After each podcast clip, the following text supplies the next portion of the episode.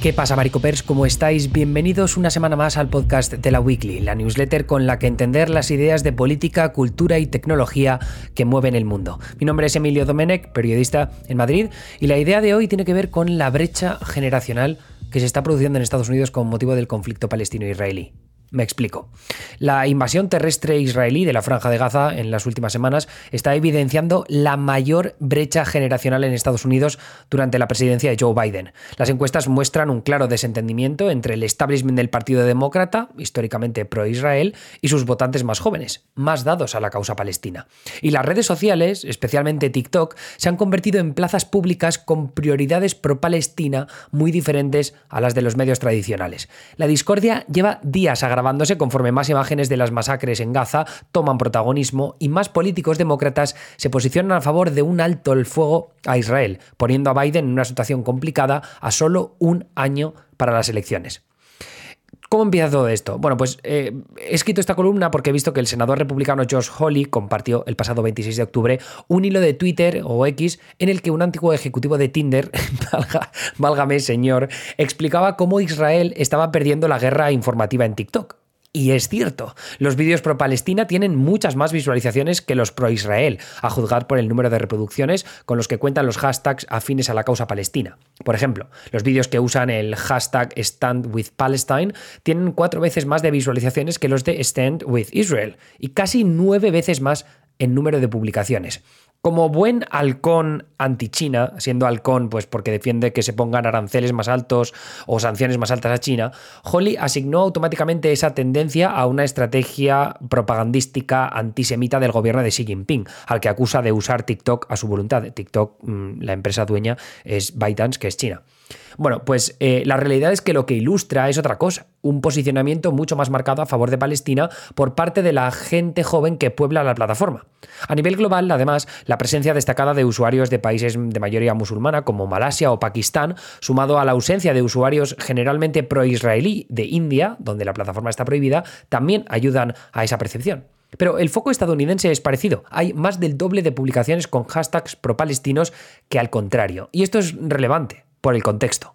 ¿Qué contexto? A ver, la ciudadanía estadounidense es históricamente más pro-Israel, aunque la brecha entre partidos y entre generaciones muestra un salto determinante. A la pregunta de si los votantes tienen más simpatía por Israel o por los palestinos, un 61% de los encuestados por Quinnipiac este octubre decían que con Israel. Solo el 13% se alineaban con los palestinos. Y a la pregunta de si Estados Unidos debería apoyar más a Israel o a los palestinos, un 43% de los encuestados por Brookings este octubre abogaban por apoyar a Israel. Solo el 6% apostaba por apoyar a los palestinos. O sea, Quinnipiac dice 61% decían que más simpatía por Israel, solo 13% con palestinos, y en Brookings, si deben apoyar más a Israel o a los palestinos, 43% a favor de Israel, solo 6% a favor de los palestinos. El caso es que la historia cambia radicalmente cuando el foco cambia a los jóvenes demócratas estadounidenses.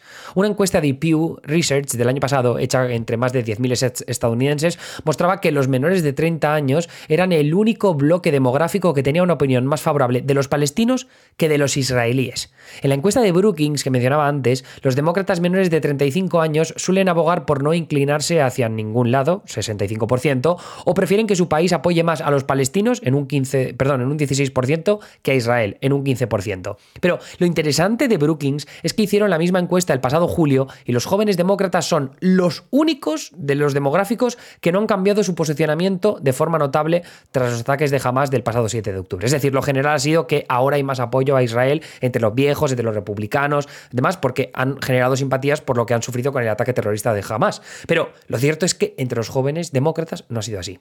Es decir, que conforme más imágenes salgan de Gaza, es posible que las simpatías de los jóvenes demócratas con los palestinos aumenten y por tanto lo hagan también las presiones a Biden para que demande un alto el fuego que Israel por ahora se ha negado a considerar.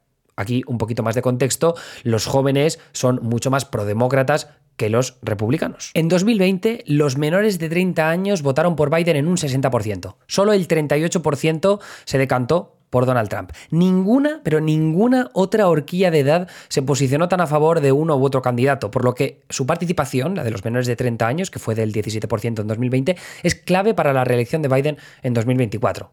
¿Por qué? Bueno, ya contamos aquí en la Weekly el papel del lobby israelí en Estados Unidos, que ha tenido una influencia durante décadas, pero no parece haber permeado igual esa influencia entre los jóvenes estadounidenses, especialmente en los círculos progresistas y universitarios donde más se ve el apoyo a los palestinos. Y aquí hay un par de factores, en mi opinión, evidentes. Israel lleva casi 30 años siendo liderado por gobiernos de derechas. Muchos jóvenes solo conocen como primer ministro a Benjamin Netanyahu, una figura hostil con Barack Obama y con Biden.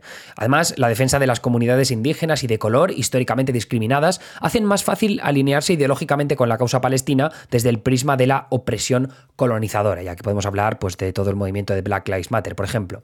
El resultado es un frente joven y progresista que también tiene su representación en el Capitolio. 18 congresistas demócratas firmaron una resolución de desescalada inmediata y un alto al fuego en Israel y la Palestina ocupada. Todos los firmantes, liderados por Cory Bush, eran, eran personas de color.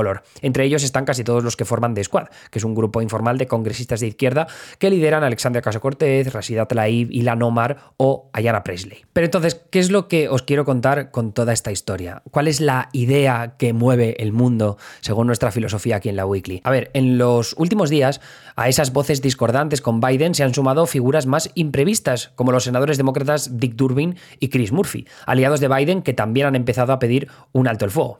Sorprendentemente, senadores progresistas como Bernie Sanders y Elizabeth Warren todavía no lo han hecho, pese a las llamadas de sus círculos. Miembros más jóvenes de los equipos de otros políticos, así como de la propia Casa Blanca o del Departamento de Estado, también estarían ejerciendo ese tipo de presión. Grupos como If Not Now, un grupo de judíos estadounidenses que abogan por acabar con la ocupación y el sistema de apartheid israelí, y cito textualmente que eso es lo que dicen ellos, creen que más imágenes cambiarán la tendencia.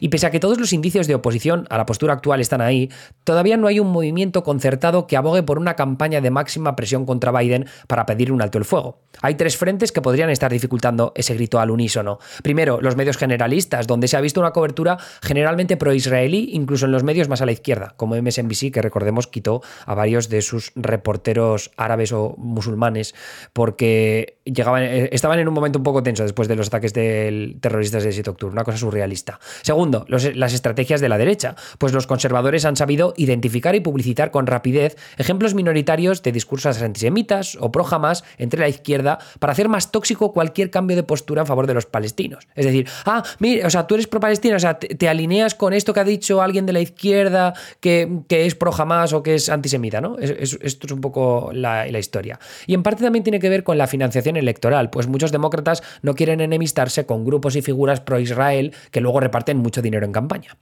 La clave de todo esto, de todas formas, y es a lo que quiero llegar, es que está en las imágenes. Los medios y los voceros pro-Israel pueden omitir vídeos de bombardeos o moldear narrativas sobre lo que de verdad está pasando en Gaza. Pero la inmediatez y la rapidez de las redes sociales como TikTok hacen muy complicado manipular el debate ahí falsas o verdaderas, las imágenes llegan a los ojos de los millones de jóvenes que consumen información sobre el conflicto palestino-israelí en sus móviles. Y lo hacen sin estar bajo las influencias de los intereses mediáticos y lobistas pro-Israel que durante tanto tiempo han marcado los tiempos de la opinión pública en Estados Unidos.